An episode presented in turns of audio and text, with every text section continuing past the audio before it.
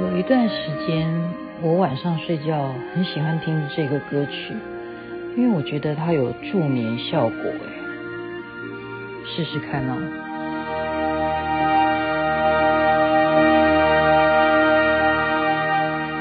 有多久没见你？因为你在哪里？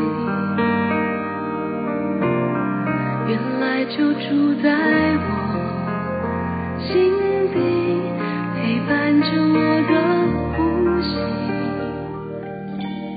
林小培的心动，为什么今天要挑这个歌呢？不是因为我有失眠呢、啊，不是很困了。可是我刚刚看到一个新的名词，一定要分享给大家，叫做“峰中定律”，也可以说是峰值效应。峰是哪个峰呢？就是高峰的峰。他的一个案例啊，是来自于一个小孩呢，跟爸妈出去玩。然后他的玩具是一个长颈鹿，这个长颈鹿他没有带回家，留在饭店里头啊。他给那个长颈鹿取的名字是叫乔西，他就跟爸妈哭啊，说我的乔西没有跟我回来怎么办？然后爸妈就赶快联络饭店啊，那个好像是荔枝荔枝饭店吧，荔枝 Rich 应该是这个饭店啊，然后。这个饭店就说好，我们找到了他，我们会尽快的送到您的手中啊，地址什么联络方式都有。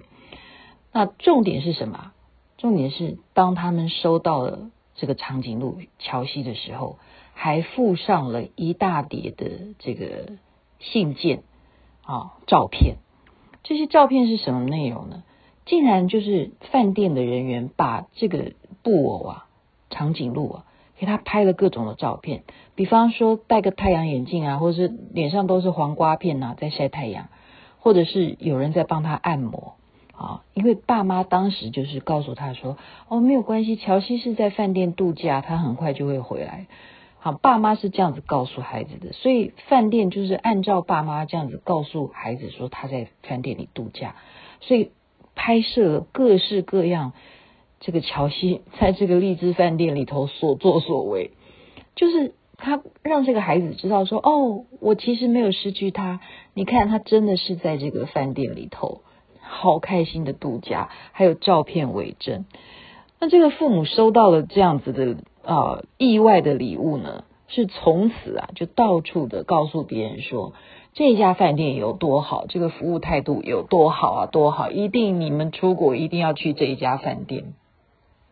好，然后呢，我就回想起来以前跟师尊吧，哈，出国去到日本的时候，师尊就一再的强调日本的饭店有多好，说曾经有一次衣服呃也是遗漏在饭店，哇，那日本人呢是主动联络你，是主动联络你之后呢，还要派专员送到你的游览车，而且是把你的衣服烫的。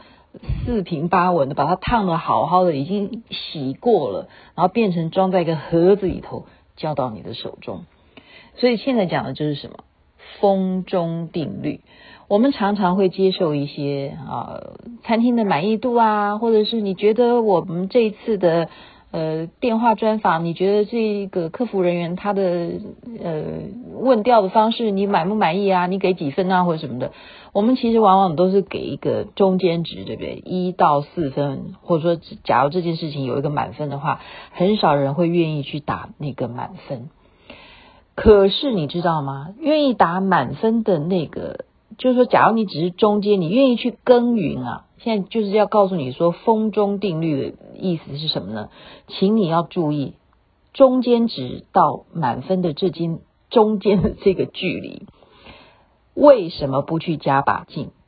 对不对？如果今天他是遗漏了一个长颈鹿啊，他对你这家饭店的满意度，因为他有一个伤痛嘛，说啊，我曾经在那边掉了一个长颈鹿的玩偶。那可能给你的满意度，你有七分或十分的满意，他给你的就是六分，好不好？及格就好了。但是因为掉了长颈鹿，你去耕耘那个六分到十分中间的距离，你把这个桥西做成这么好，这么的完美，然后它会变成什么？变成十分。到达十分的时候，他还会到处的宣传说这一家的啊饭店真的是太棒了，他可以贴心到为顾客想到说孩子是这么样的开心，说他的玩偶还真的是在这里度假啊，所以这个峰终定律，他强调的就是说，峰就是高峰，终呢就是终点啊，就是最终最终的那个终终。风中不是平均数，其实是在于最高的那个感受跟最后结束的那个感受。所以我们现在要谈振兴经济，我们就要注意了。好，很多人我们就在这个过程当中呢，你要在让他在最开始最高高峰的时候的那个感受，赶快去促促成。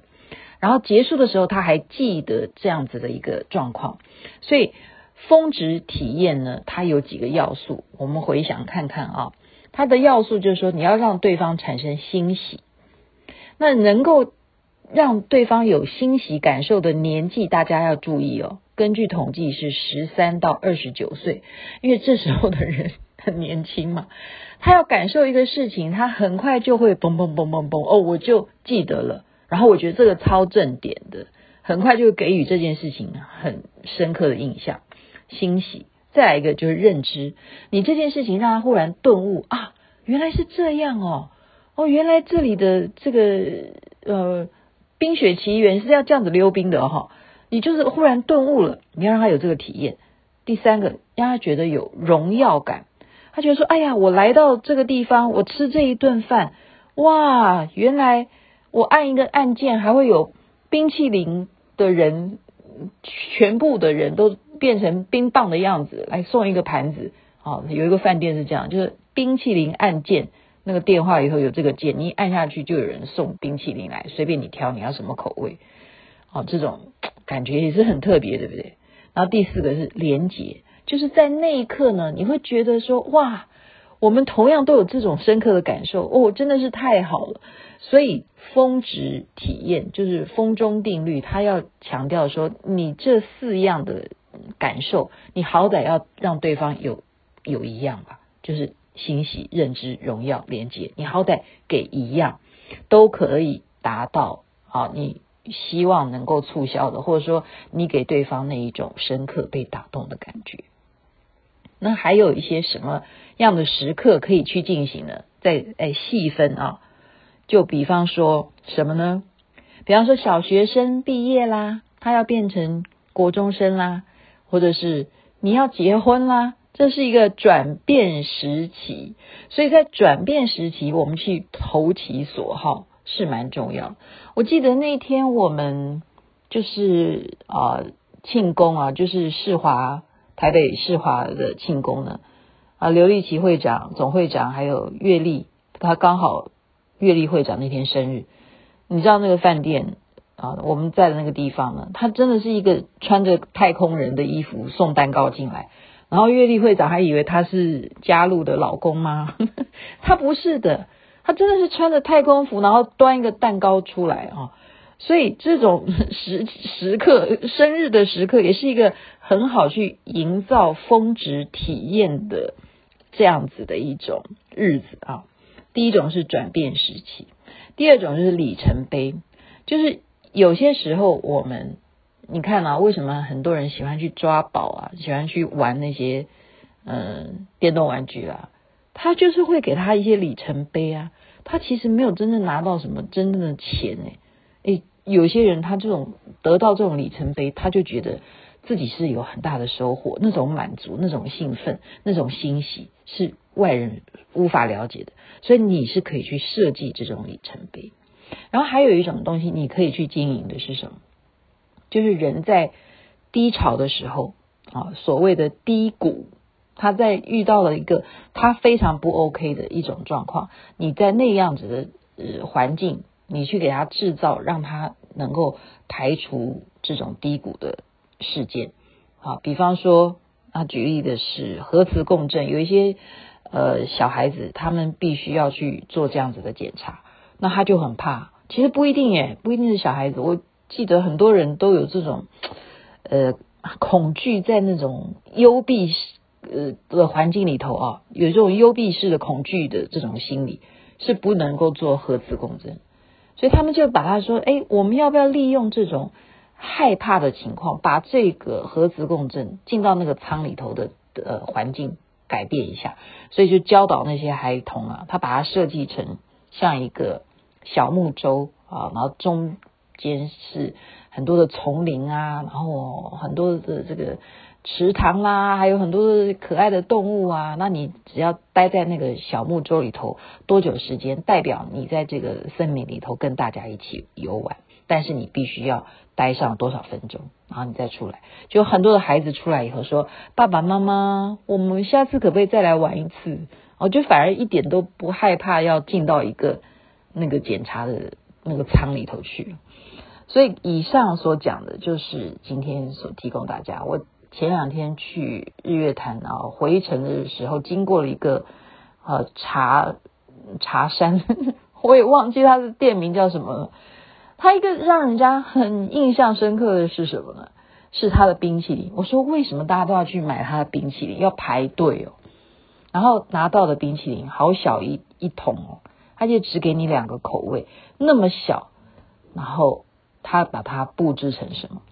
就是一个是圆的饼干，然后另外一个饼干是像月亮一样，所以吃了这个冰淇淋就好像吃下了日月潭。那两个饼干，一个圆的，一个月亮形，那就觉得一百块值诶，而且不难吃，而且不难吃。所以我觉得很多的创意，我们今天不是说啊墨守成规，我们今天做什么职业，说哦我就是这样子做啊。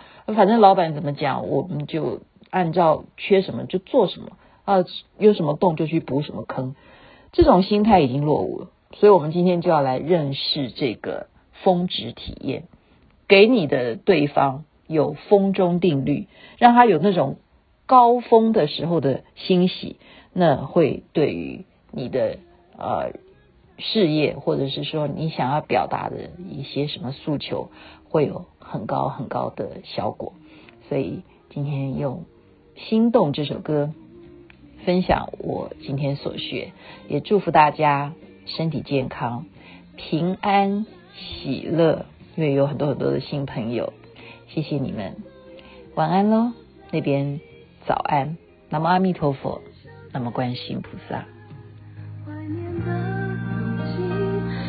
拥抱的证明